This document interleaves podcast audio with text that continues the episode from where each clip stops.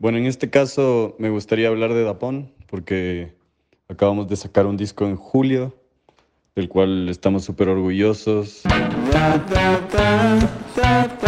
Este es el podcast de Ruidosa Caracola con Eric Mujica. Durante más de 10 años, Dapón se ha encargado de seguir definiendo y dándole evolución al sonido del panorama musical ecuatoriano. Podemos decir que es pop, que es rock, que es indie. Eso podría ser subjetivo, pero de que ha movido emociones, lo sigue haciendo. Y en este episodio nos vamos a sumergir en el mundo de su nuevo álbum Residencia Azul. Pero antes, un poco de historia de la banda en la voz del mismo Mauro Samaniego. Y un poco de la visión de la banda. Eh, siempre ha sido como hacer música orgánica en primer lugar, aprovechar la cantidad de miembros que somos, somos seis personas, eh, con, con, una musicalidad bastante extensa, diría yo, así como líder de la banda, siento que todos los, los músicos ahí o sea, tienen unas ideas increíbles de arreglos como intérpretes y como compositores también. Entonces, siempre ha sido una composición y una forma de ver la música y de crear eh, bastante old school, digamos, de, de, tocar en un cuarto, de, de, que el sonido rebote en paredes y que eso nos, nos estimule como para eh, arreglar los temas y, saber a, qué dirección va la cosa, ¿no? Y quizás también sensibilizarnos con, con lo que cada uno en la banda está pasando. Em, yo creo que por eso cada disco ha sido súper diferente. Eh, hemos tenido muchas épocas de escuchar distintos tipos de música, de estar influenciados por distintas cosas, no solamente musicales, sino en la vida, ¿no? Entonces yo creo que la visión de la banda es súper humana y de estar sensibles a lo que el grupo necesita y quiere hacer.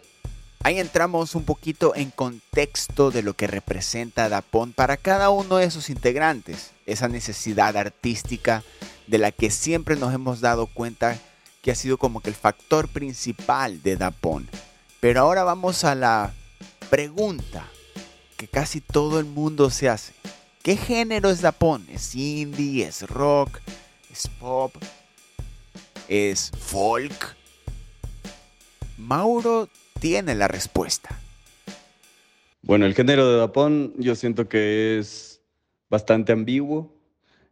a mí me gusta pensar que es rock, solo que siento que es un rock tipo como puede ser como Bob Dylan o Tom Petty o Fleetwood Mac o los Beatles inclusive. Siempre quise hacer con Dapón un estilo de rock que siento que en, en, español faltaba un poco. Siento que en español el rock es bastante cliché a veces.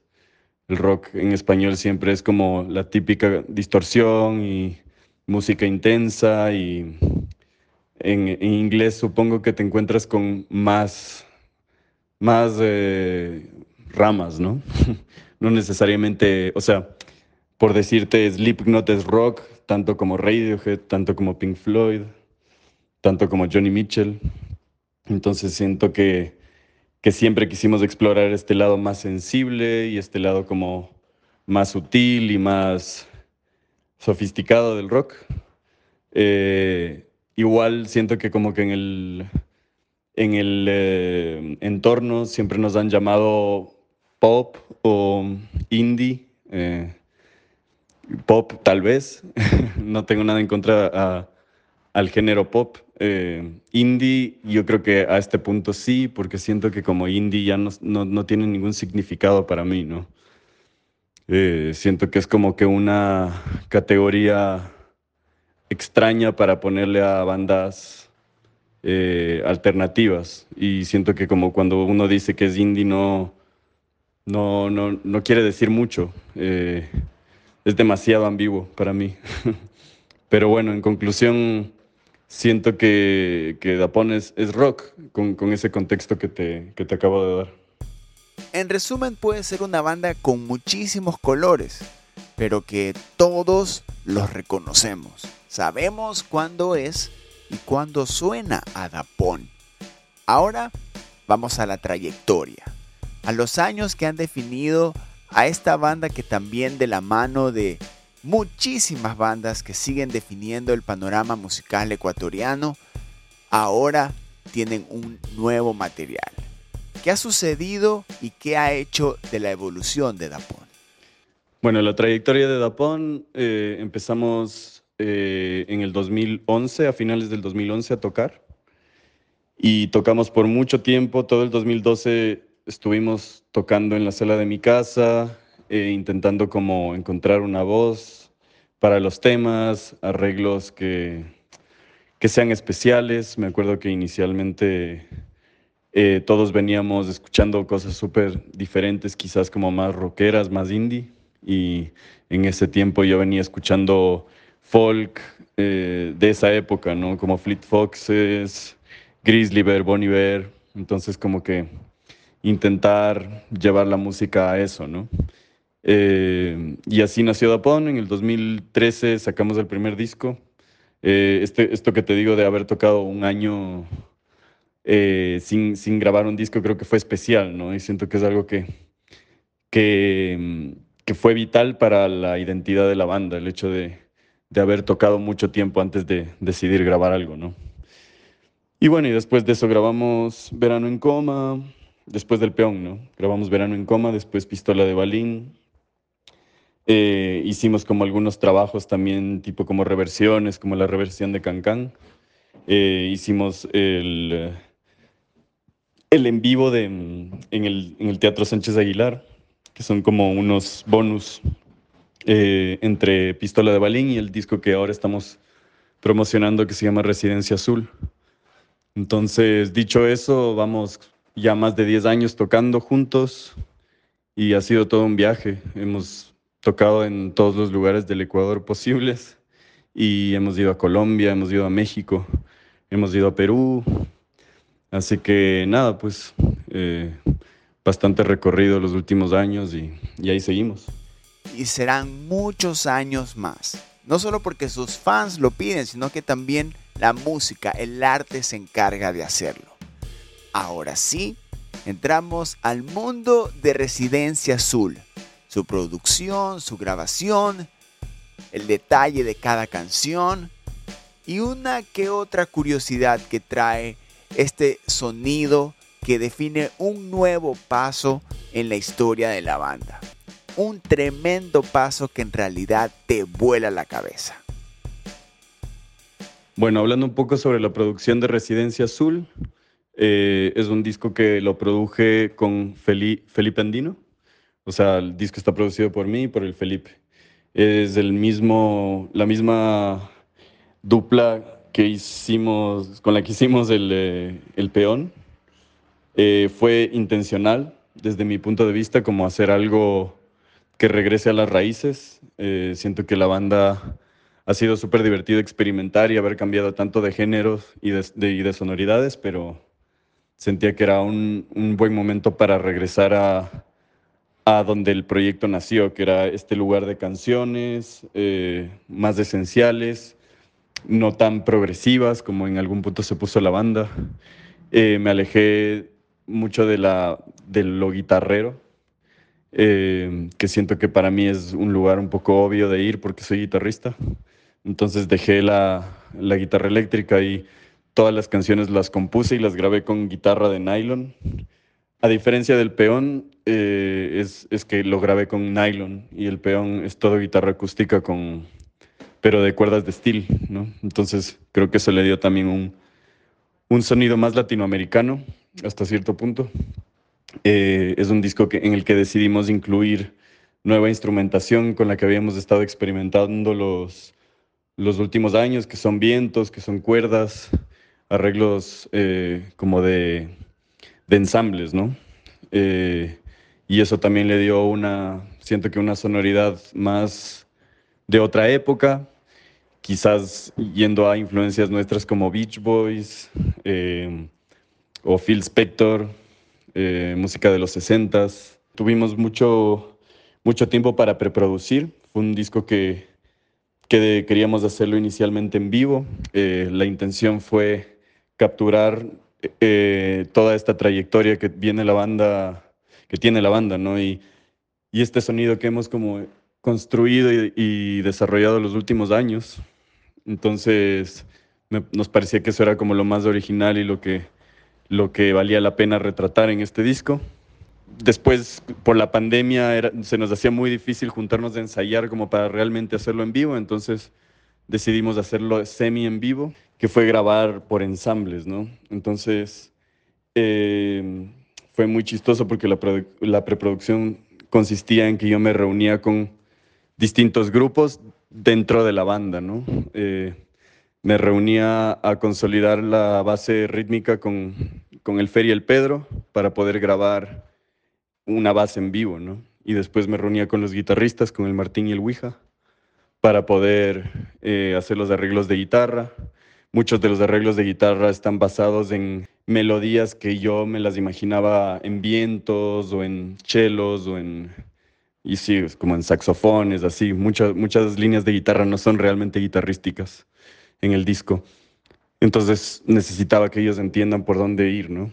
Y de ahí me juntaba con el Feli Andino para escribir los arreglos y ver partes de la producción, ¿no? En sí, de cómo íbamos a grabar. Entonces fue muy divertido porque ya en la grabación íbamos grabando en vivo, pero por ensambles, ¿no? como te digo, bajo guitarra acústica que yo la grabé y, batería, todo junto. Y después las guitarras eléctricas no las grabamos por separado, sino que ellos también tocaron tomas eh, enteras en vivo y simultáneamente, ¿no? Entonces creo que le da una vibra de, de que es en vivo sin serlo, ¿no? Y el secreto de ese aire en vivo de Residencia Azul ha sido expuesto. Ya sabemos cómo lo grabaron ya sabemos cómo ha sido producido. Entramos a más procesos que entran al momento de hacer un álbum. Las grabaciones, los nombres que participaron aparte de la banda y también los instrumentos que también se agregaron en este proceso, en este nuevo paso de Dapon. Bueno, la grabación estuvo a cargo de Chelo Suárez, que es un ingeniero de grabación y mezcla ya como bastante, con bastante trayectoria en Ecuador. Ha hecho bastantes discos y es bastante importante para la escena y para nosotros obviamente también. Él grabó también El Peón, así que éramos exactamente las mismas personas que grabaron ese primer EP, lo cual creo que es bastante especial. Además grabamos en la misma casa donde grabamos ese EP, que es la casa, es una casa que, que es de la familia del Feli Andino, eh, nos metimos ahí en esta casa que queda en Yaruquí, eh, un poco más de una semana, eh, cerca de dos semanas. Y armamos un estudio como nos encanta hacer. Todos los discos de Dapón han sido así, tipo como yéndonos a lugares que no son estudios convencionales, llevando equipos y por suerte Feli es un ingeniero increíble junto con el Chelo y yo por ahí también he producido algunas cosas. Entonces podemos hacer un buen equipo como para armar estos estudios eh, como temporales y, producir y, aprovechar los, espacios, los sonidos caseros, los sonidos de, salas y eso también le da una vibra especial y específica a las canciones, ¿no? Y al final eh, grabamos las voces, yo grabé todas las voces del disco, eh, con excepción de algunas como partes corales, ¿no? Que grabó el Feli y el Martín y más gente de la banda. Como te contaba, grabaron eh, ensambles de vientos, em, ensambles de, cuerdas también. Y, y, bueno, cuando terminamos eh, estos temas, yo me vine a México, compuse un par de temas más que son Nudos y Fiesta de la Perdición. Y en una época que regresé eh, entramos a otro espacio que, que, es una casa de unos amigos a, grabar estos dos temas en, en, un día, ¿no? Eso fue increíble porque creo que esos dos temas como que le dan otra vibra al disco, quizás un poco más moderna, porque ya justo ya habíamos salido de este, de este espacio que habíamos construido súper vintage, old school, con referencias tan viejas, ¿no? Entonces siento que son como dos canciones que le dieron un plus al disco y lo llevaron hacia un lugar más, más moderno. Eh, Fiesta de la Perdición eh, lo produjimos en el estudio de, Ernesto Carolis, que es otro amigo que tiene como muchos sintetizadores y instrumentos modernos. Entonces ese tema claramente es, es el tema con sonoridad más, más moderna y, y con otro tipo de instrumentación. Y lo curioso es que ese tema es el, creo que el primer tema de, de la banda que no, no hay ni una sola guitarra. Son todos sintes y, baterías. Entonces, no sé si me falta algo, pero en eso más o menos consistió la, la, grabación y la mezcla la hizo un, amigo mío, es que lo puedo llamar mi amigo, es, es, un ingeniero de mezcla y productor y bajista muy importante en, en Seattle. Se llama Yuki Matthews y él nos ayudó como a darle este toque final en la mezcla, ¿no? Eh, es un ingeniero que, que, aporta mucho creativamente, no solamente mezcla los discos, sino que realmente como, como le da un carácter sonoro a todo, ¿no? Tiene como una marca que para mí es súper evidente, ¿no? Es, es, muy de él. Entonces fue lindo también tener una persona externa a la banda que, que aporte de esa forma al disco. Hemos pasado por su concepto, su grabación, su mezcla, masterización, todo lo que se ha encargado de darle la textura a este Residencia Azul, el nuevo álbum de Dampon.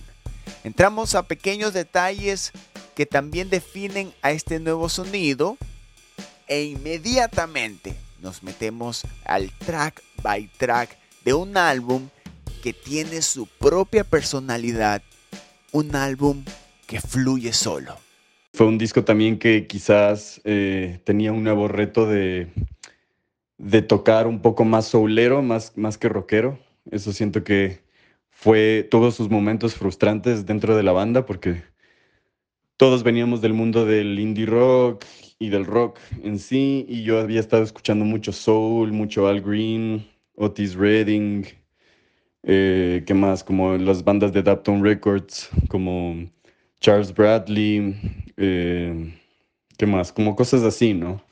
Cosas que, tienen un feeling y una forma de tocar y como que no es algo que puedes como editar, ¿no? O sea, todos estos discos, o el Motown también, como bandas de Motown, The Temptations, em, todas estas bandas grababan en vivo, ¿no? Entonces, si no tocas de esa forma, simplemente no hay nada, ninguna cuantización de de Logic ni nada que te pueda hacer sonar de esa forma, ¿no? Entonces como hasta cierto punto queríamos experimentar y acercarnos de ese sonido.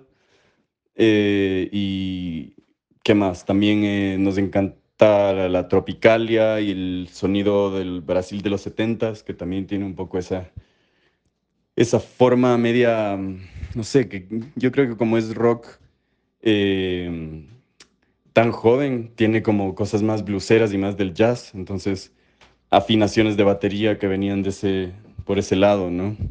Eh, la forma de tocar la guitarra también, las dinámicas. Creo que el concepto viene mucho de, de nuevas sonoridades que estábamos, eh, y sobre todo yo estaba como muy interesado en explorar. Em, conceptualmente las letras tienen un, peso muy importante en este disco. Creo que eh, la época en la que me iba a venir a México y, se reforzó en México fue el hecho de darle más importancia al, al contenido lírico, porque yo siempre utilicé las letras para apoyar ideas musicales. Entonces, en este disco lo que yo quería es hacer al revés, ¿no? Como que realmente haya un concepto lírico y que sea una parte importante. Eh, de hecho, hay muchas canciones que si las escuchas instrumentalmente son como, se sienten como pistas, ¿no? Porque todo está apoyando a, las voces y a lo que estoy intentando decir. Eh, dicho eso, las letras hablan mucho sobre gente que ya no está, memorias. Es un disco bastante nostálgico. Residencia Azul en sí es, el nombre de una residencia en la que yo vivía en Argentina en el 2009 y 2010. Eh, es una residencia que ya no existe, ¿no? Entonces simboliza este espacio al que ya no puedo ir, ni siquiera si es que viajaría a Buenos Aires, ya no existe este lugar. la gente que conocí ahí, quién sabe dónde estén, ¿no? Entonces es esta nostalgia de, de lugares y espacios que ya no están, ¿no?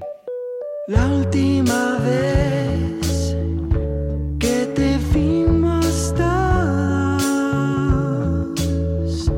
embarrado de lado por el campo, no pudiste volar.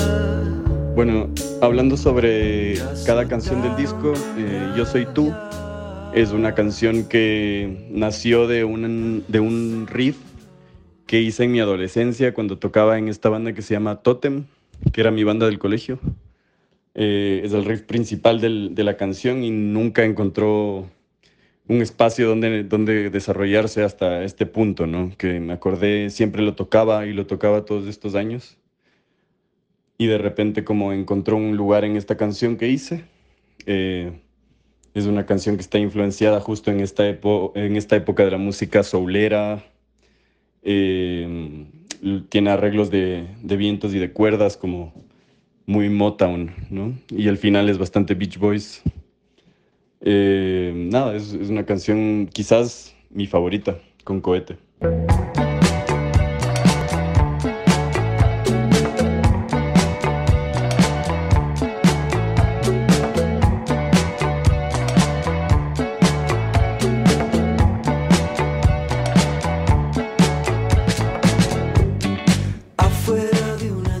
Puentes Rotos es también una canción que nos emocionó mucho cuando salió.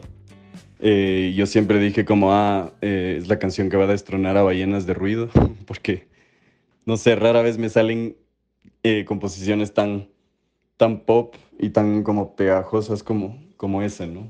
Y creo que la última vez que me sentí así fue cuando hice Ballenas de Ruido, entonces, sí, es como que es la dosis pop del disco. Eh, es súper divertida. Decidimos incluir percusiones así también como a lo Afrobeat o justo Soul también. o- hay esta banda que nos gusta que se llama Bean que también incluyen como congas a veces y, y percusión latina. Entonces fue interesante. eh, y eso, es, es una canción divertida del disco.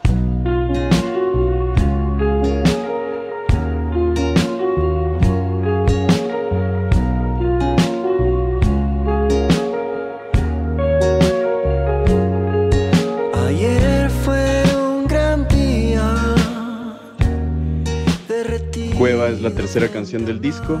Es la primera canción que hice de esta tanda de temas después de una sequía artística. eh, yo creo que fue porque acababa de componer eh, el 2020, eh, acababa de sacar el 2020, ¿no? Y tenía como a Simona ahí pidiéndome salir y, y nada, pues y con una presión enorme de hacer un otro disco de Dapón que, que, no sé, que esté a la altura de los que ya habían salido, ¿no? Entonces, eh, lo primero que saqué fue este tema Cueva, que es un tema súper esencial, súper simple, súper bonito.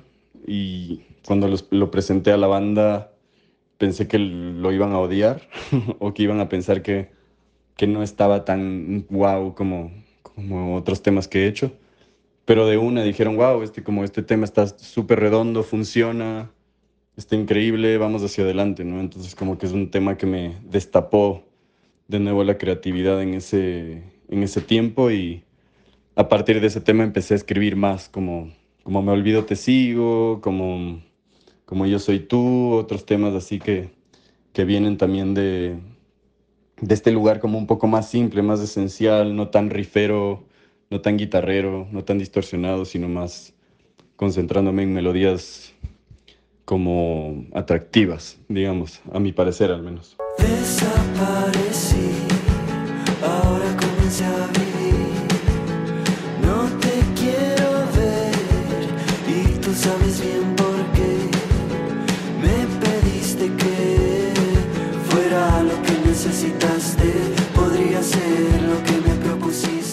Curioso para mí, me olvido, te sigo porque es una canción que siento y es hablado con la banda también, que como ellos nunca entendieron muy bien hacia dónde llevar ese tema. Porque depende de la instrumentación que uses, el tema se siente de distintas formas, ¿no? Cuando yo toco ese, ese tema, guitarra y voz, eh, se siente muy manuchao, como muy tema de dos acordes, hasta medio hippie. Y de ahí cuando lo metimos como que teclados y sintetizadores, como que se fue hacia un lado quizás un poco más metronomy o más post-punk tipo Joy Division. Y, y, cuando estábamos produciendo yo les pedía como, ah, a mí me gustaría que esto suene más a Rolling Stones. O sea, era como una mezcla de direcciones que nadie realmente sabía hacia dónde llevar, ¿no? Y yo creo que esa es la razón por la cual el tema salió tan original y tiene tantas, tantos tintes y tantos matices y nos encanta y fue el primer sencillo que sacamos.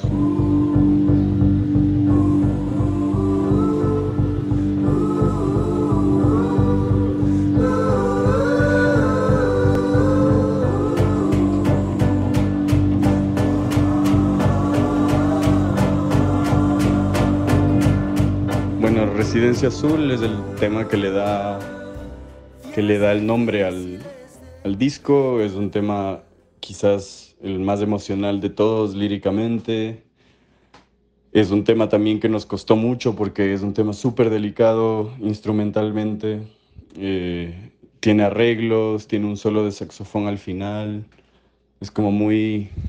Se necesitaba como mucha sensibilidad para poder interpretarlo y siento que es una de las primeras veces que realmente como la banda tuvo que fijarse en lo que se estaba diciendo en cuestión lírica para, para poder darle esa sensación también y sumarse a esa sensación, ¿no? Como que la interpretación iba de la mano con las palabras que yo estaba cantando. Em, es una canción que está muy influenciada en los discos religiosos de Elvis Presley. Eh, con contrabajo, con piano, con coros de voces. Em, ¿Qué más puedo decir de este tema? Es súper especial y es una de las cosas más diferentes que hemos hecho eh, con la banda.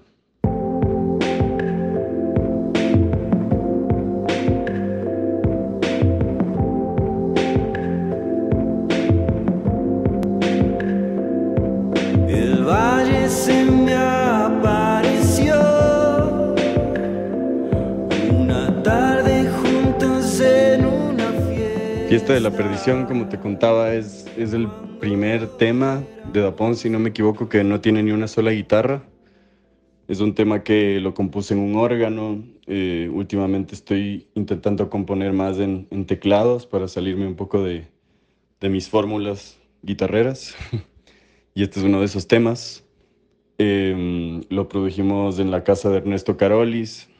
Eh, y es un tema súper como dreamy, eh, psicodélico, moderno, y habla un poco sobre, sobre mi adolescencia con mis amigos músicos, con el Pedro, con el Fer y con el, con el Felipe de la Máquina Camaleón, con el que teníamos esta banda Totem.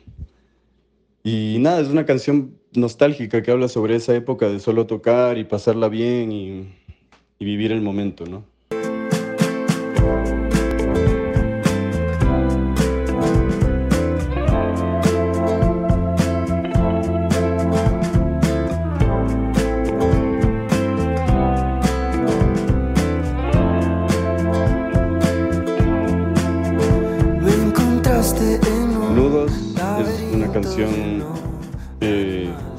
Especial para mí en cuestión lírica. Siento que como que logré topar ahí una fibra que no había topado antes. Eh, siento que es una canción en la que intentaba entrar a este, no sé, como a este vortex medio Bob Dylancesco, medio Leonard Cohensesco, de realmente contar historias, ¿no? Y de y de que la historia sea tan interesante que no importa que estés tocando los tres mismos acordes una y otra vez por cinco minutos, ¿no?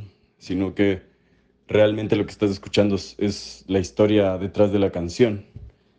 Y siento que al menos yo estoy súper satisfecho con, con, lo que logré como, como cantautor en esta canción. Y o sea, la banda se pasó. Eh, es demasiado groovy lo que hicieron eh, y me encanta que realmente hicieron un trabajo de sesionistas increíble porque ellos nunca habían escuchado la canción hasta entrar al estudio.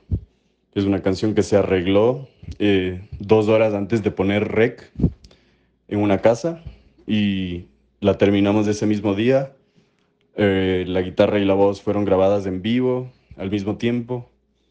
Eh, y nada, es como un logro, un logro de mm, musicalidad de cada uno de nosotros de esta canción y nos enorgullece un montón. Y creo que se siente esa, esa emocionalidad y esa sensibilidad en la canción cuando escuchas.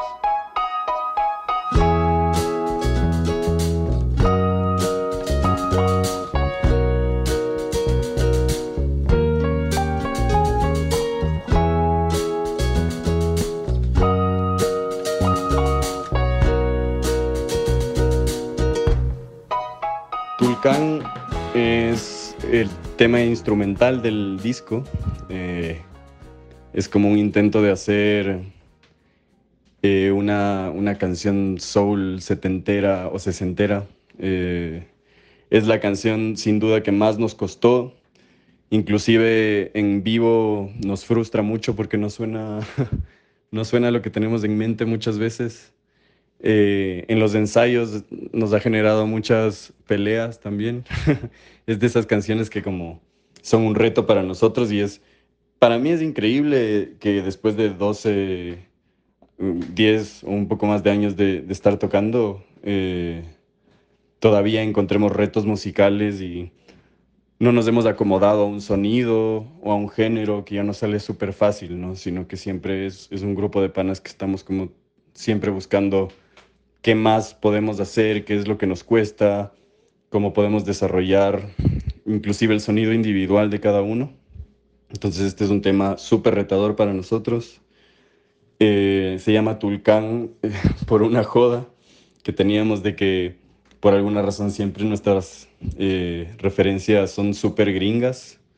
Y esta es sin duda una de las canciones más gringas que hemos hecho, entonces como que le pusimos el nombre más ecuatoriano que encontramos y, y en honor a nuestro guitarrista Alejandro Naranjo, que es de Tulcán.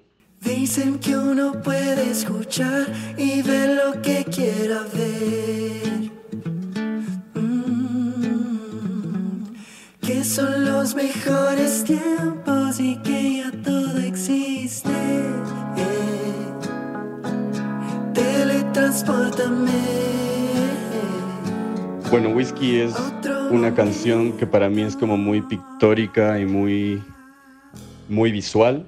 Eh, es una canción que intenta retratar la casa de mis abuelos, donde mis tíos de mi papá crecieron y donde yo también crecí, junto a mis hermanos y mis primos, y es una casa que ya no existe. Como te digo, el, todo este disco eh, conceptualmente habla sobre lugares y gente que ya no están. ¿no? Entonces, esta es una casa en Quito, en el Eloy Alfaro, que ya creo que ahorita es un restaurante súper distinto, súper remodelado a lo que era la casa, o sea, ya no hay rastro alguno de lo que era esta casa, pero en mi memoria era una casa súper psicodélica de los 60. Digo psicodélica porque la moda de los 60 era como muy colorida, eh, habían unas alfombras de azul eléctrico y un cuarto, un baño me parece que era todo rosado y baldosas con patrones amarillo patito con negro, así como una casa medio, medio Kubrick, ¿no?